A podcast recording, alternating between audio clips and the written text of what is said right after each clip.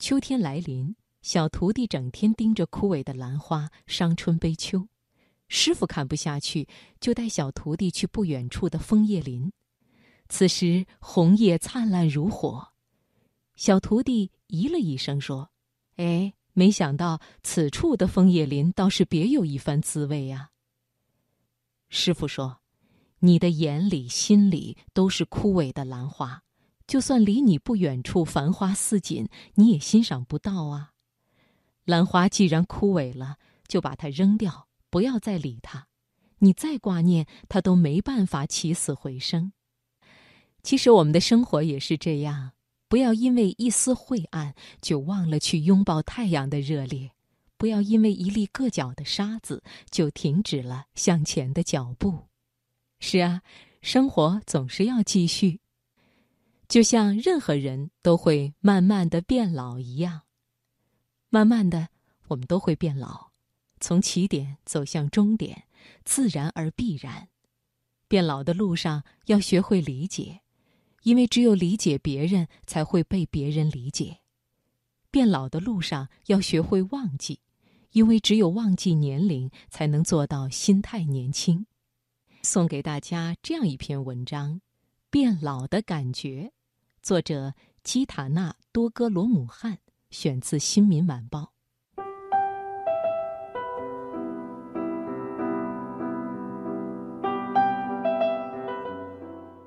我和爷爷坐在他的办公室里，看着窗外的院子。我在小时候经常在院子里拔草。天色已近黄昏，但爷爷还穿着睡衣、衬衫和拖鞋。他的脸上布满皱纹，身上曾经硬实的肌肉，此时松塌塌的挂在骨头上。他的木头桌子上摆着一杯红茶，爷爷以前喝的一直是咖啡，但是他的胃不好，几年前改喝红茶。我问爷爷：“变老是什么感觉呀？”爷爷的脑子有时敏捷，有时迟缓。仿佛多云的天气，但是今天他很精神，恰如云开日出一般。他凝视着窗外，近些年院子逐渐变得荒芜。爷爷年老体衰，不再有精力保持他四季都是生机勃勃。树枝掉在他建造的养鱼池里，水面上飘着绿色的水藻，砖路上长着杂草。空空的喂鸟器在树枝上摇晃着。我上小学放暑假时，每天下午我都会花好几个小时和爷爷待在院子里。爷爷戴着遮阳帽，穿着蓝色牛仔裤，像个有使不完力气的健壮水手。我的主要任务是除草，爷爷开地扩展院落。他在院子里种西红柿、草莓、生菜和萝卜，菜长好后，他就把它们送到奶奶的厨房里。爷爷是一位艺术家，院子和花园就是他的画布，花草树木和蔬菜就是他绘制出的美丽画作。天色将晚，空气吹在身上凉飕飕的。收工前，爷爷和我会洗洗手，在房子边上的水管旁喝口水。爷爷拧开水龙头，伸出双手捧一捧水，放在嘴边解渴，然后我们就去往喂鸟器里添一些鸟食。此刻，爷爷抿了一口茶，还在思索着我问他的关于变老的问题。他的目光。没有离开窗户，反问了我一个问题：冲热水澡的时候，水开始是热的，后来忽然凉了下来，你有没有过这样的感受啊？我告诉他，我有过这样的感受，变老就是这样的感觉。他说，在你年少的那些日子，就像是在冲热水澡，最初时你觉得水有些热。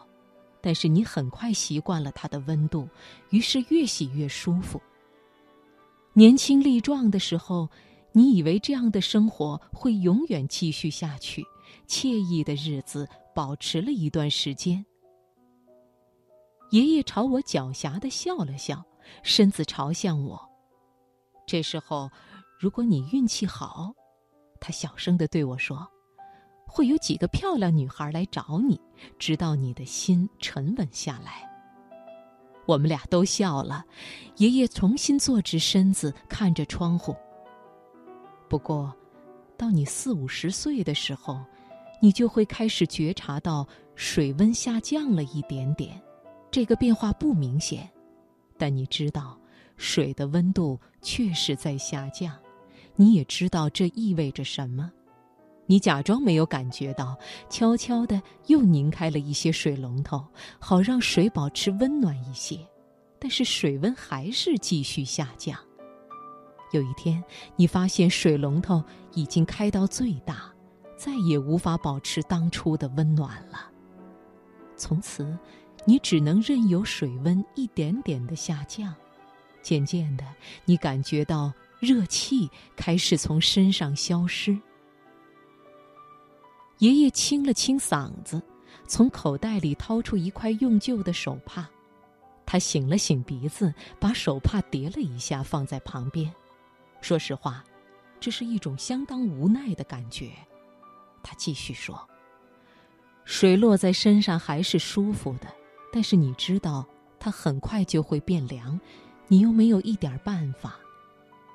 我认识有几个人，他们就是知道水再也不会热起来，所以提前从水里逃了出去。我还待在水里，是因为我没有忘记年少时水的温暖。我这一生日子过得还算不错。不过，我仍然希望自己年少时没有挥霍过宝贵时光，现在后悔为时已晚。不管我如何努力，都无法让水再次热起来。爷爷继续看着窗外，九十一年来，这块土地始终没有离开他的目光。他的眼睛。看到过世界三十年代的大萧条，见证了三个孩子、五个孙子和七个重孙的成长。那天下午吃过晚饭，我开车出去买了一袋鸟食。回家后，我在车库旁找到一个空塑料桶，独自一个人提着它来到院子里。夕阳西下。我走在砖路上，一路拔着杂草装进桶里。在路的尽头，我从树枝上取下喂鸟器，把一袋鸟食倒在里面，倒满后重新把它挂在了树上。回来后，我走进屋子，想把我刚才干的活告诉爷爷。客厅里已经暗了下来，爷爷正在看电视。他的腿上盖着毯子，闭着眼睛睡着了。我坐在他身旁的椅子上，看到他的手放在肚子上，胸脯一起一伏。我想叫醒他，但是没有打扰他。爷爷年事已高，这样舒服睡觉的时候不会很多。我希望他在梦中回到了小时候。回忆起了过去的火热青春，水还没有变凉的那些时光。